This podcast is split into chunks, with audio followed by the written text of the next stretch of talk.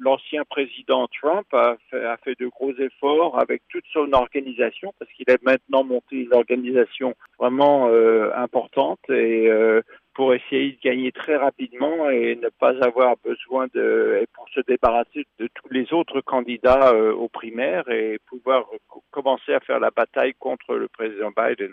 Nick Haley s'accroche et veut toujours y croire. Euh, vous savez, je pense qu'elle s'accroche parce que euh, elle pense que peut-être au cas où il y aurait quelque chose qui n'irait pas avec Trump pour une raison ou pour une autre, hein, il n'est pas forcément en très bonne santé, il est, parfois il lit des bêtises à la radio ou à la télévision. Ils se disent que si vraiment elle pouvait tenir et que lui est obligé de laisser tomber, à ce moment-là, elle aurait une bonne chance.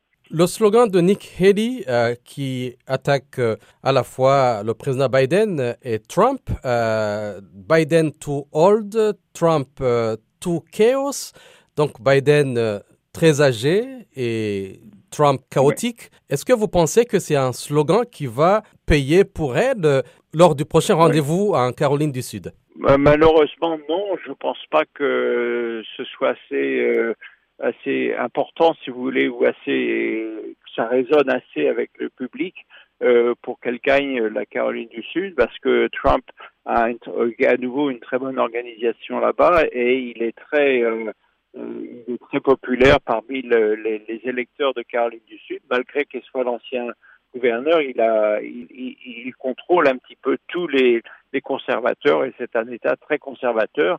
Et vous avez vu, il a amené même euh, un sénateur américain qui s'appelle Scott, qui est un sénateur euh, africain-américain, hein, qui est un type remarquable d'ailleurs. Il parle très bien, il est très fort, il est très respecté, mais euh, il s'est mis avec Trump plutôt que de rester avec elle, bien qu'il soit républicain.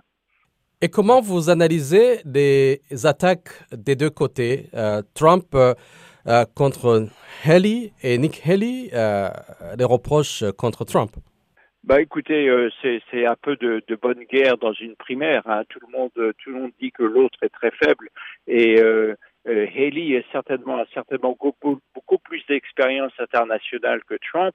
Et elle est, et, elle est beaucoup moins euh, méchante, si vous voulez, avec tous les tous les, les autres euh, candidats et les plus polis quoi que que Trump mais euh, c'est pas ce que cherche vraiment l'électorat en ce moment. Mais c'est plutôt une question de style qu'une question de, de programme, j'ai l'impression.